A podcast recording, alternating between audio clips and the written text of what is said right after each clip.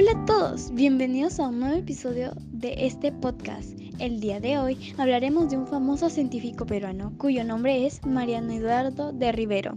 Como en todos los programas, nos acompañarán tres de nuestras compañeras que nos platicarán cómo fue la vida de Mariano.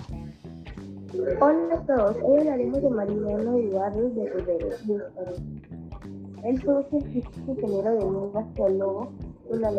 naturalista y anticuario y diplomático peruano, considerado como el principal científico peruano del siglo XIX y conocido en su tierra natal como el Sayo de Rivero.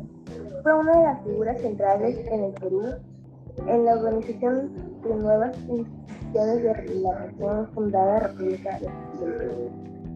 Ahora nuestra compañera Brunella nos compartirá más información. Él fue formado en Europa desde la adolescencia. Volcó en su país todos sus conocimientos poco a poco. Desarrolló una interpretación original sobre el territorio, y los recursos y la historia del Perú. Ahora, Stephanie nos compartirá más información. En diversas publicaciones científicas lo convierten en un pionero de las ciencias naturales en América Latina.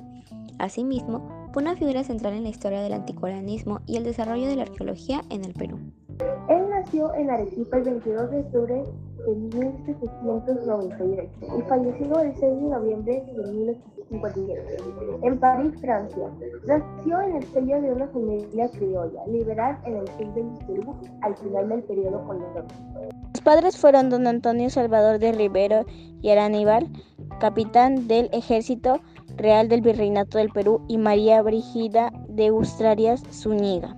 A la edad de 12 años, en 1810, enrumbó hacia Inglaterra. Allí se inscribió en la Academy Institution Gate, Londres, escuela dirigida por el matemático Daniel Dongle.